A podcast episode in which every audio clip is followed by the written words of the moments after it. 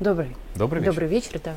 А, на самом деле сегодня очень хочется поговорить о нашем новом фронте, не в прямом смысле, а все-таки в политическом. Это Африка. Не зря буквально на днях, да, начинается а, форум Россия-Африка. Первый уже проходил, более того, прошел довольно успешно.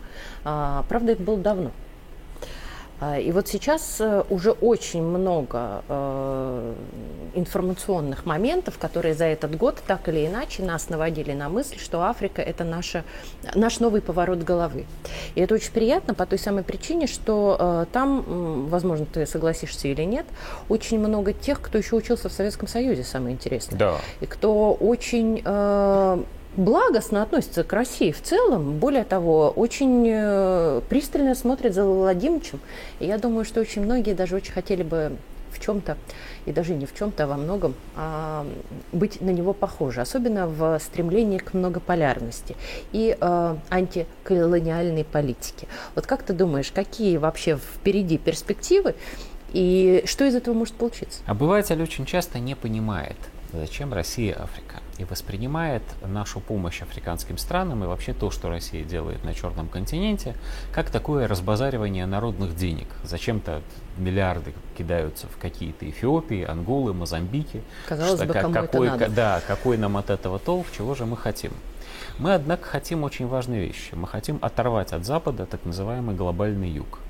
Все бывшие африканские колонии, чем дальше, тем меньше хотят зависеть от своих бывших хозяев – прежде всего от Франции и Великобритании. А это не значит, что они хотят зависеть от России, это значит, что они хотят быть независимыми государствами. Они не хотят, чтобы их эксплуатировали. Еще очень важно, извини, пожалуйста, позволю себе перебить. А, тут же важно вот что еще, что Африка очень сильно изменилась. Мало кто из нашего обывательского круга знает, что это уже не а, с, племена Во всяком с случае, бусами. целый ряд африканских стран, том числе и бедных, Да достаточно быстро прогрессирует. И хотя сейчас, конечно, в целом ряде африканских стран бедность с нашей точки зрения все еще ужасающая, но это далеко не та бедность, которая наблюдалась, ну, например, 40 лет назад, когда Советский Союз им активно помогал. И политическая независимость но, уже но немного гораздо другая. важнее вот что. Африка это, а, во-первых, кладезь природных ресурсов, а во-вторых, это кладезь человеческого ресурса. Африка это континент, на котором население растет даже быстрее, чем население, например, Индии. Да. И кратно быстрее, чем, например, в Китае. Все эти люди могут стать рабами западного мира, а могут стать свободными людьми вместе с людьми Латинской Америки, России, Индокитая, собственно Востока. Китая и так далее. Да? Да, всего Востока. Ирана. Да? В этом смысле Россия действительно в своей борьбе за многополярность, за настоящий мультикультурализм, не ложный, вот, она обязана опираться на Африку. Что касается того, что происходит вот прямо сейчас. Прямо сейчас Россия разорвала зерновую сделку, и Путин совершенно не случайно пишет об этом в своей статье, посвященной как раз открытию форума «Россия-Африка» 27 июля. Россия разорвала зерновую сделку и тут же получила с Запада обвинение в том, что она будет использовать голод как оружие. Откуда взялся голод? В связи с тем, что Россия прервала экспорт зерна с Украины, мы действительно это сделали, цены на зерно в мире пошли в рост. Как раз Украинское тобой, зерно да. якобы было, мы неоднократно об этом говорили, украинское зерно якобы было предназначено для того, чтобы помогать беднейшим странам, на самом деле им доставалось 3%, это совершенно фантастическое а, лукавство со стороны Запада.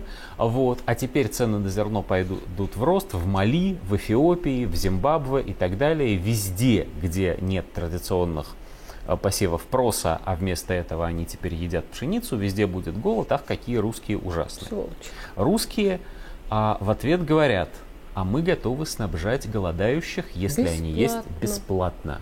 Потому что, в отличие от Запада, мы действительно озабочены проблемой голода, и если по чаяния голод возникнет, то мы готовы с этим бороться самым прямым способом – раздавать хлеб. А африканские страны в этом смысле находятся вил- на развилке. Да даже в клещах, Они я бы могут- сказала. Ну, у них перед ним, я, я имею в виду, что у них есть выбор, у них есть две дороги. Они могут поверить Западу или поверить России. Поверить Западу означает ничего не получить материального, кроме заверений, значит, что мы вам очень сочувствуем. Получить за дикие деньги совершенно совсем немного зерна, Точно так же, как это было, вот э, есть такой политолог Глеб Кузнецов, я на него часто ссылаюсь, потому что он умнейший из моих э, товарищей по работе.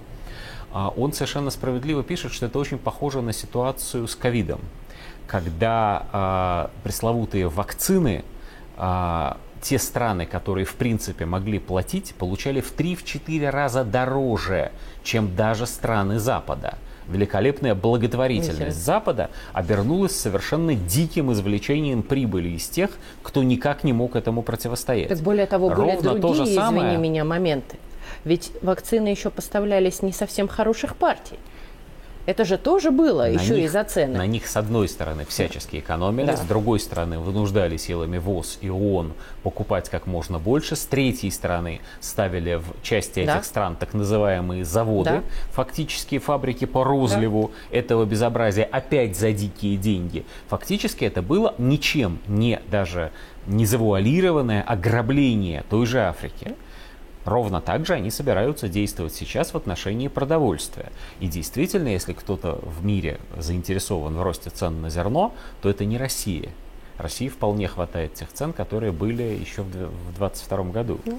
Вот. А это глобальные корпорации, которые очень рассчитывают на спекуляции фьючерсами поднять сейчас огромные деньги, которые а, сошлюсь снова на Кузнецова, только в первом квартале 2022 года, на секундочку, 2 миллиарда долларов составила чистая прибыль 10, всего 10 хедж-фондов, которые торгуют, значит, фьючерсами, то есть даже не зерном как таковым, а бумажками по поводу зерна.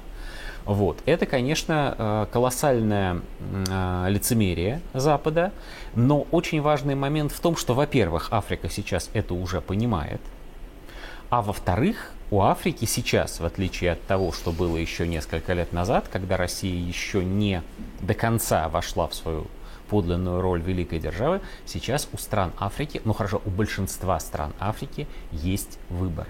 Они могут стать союзниками России ситуативными, и, с другой стороны, они могут принять большие инвестиции из Китая, вместо того, чтобы получать маленькие и очень дорогие для них кабальные а инвестиции Запада. Поэтому прогноз оптимистический существует и гласит, что а, в течение ближайших 5-7 лет мы увидим, так сказать, дрейф континента, а, очень быстрый. Вот, Африка становится вместо, помимо того, что она часть глобального юга, она становится частью глобального востока, лидерами которого востока являются Китай, Россия и Иран и может быть Индия, если она тоже сумеет выпутаться значит, из этих западных объятий.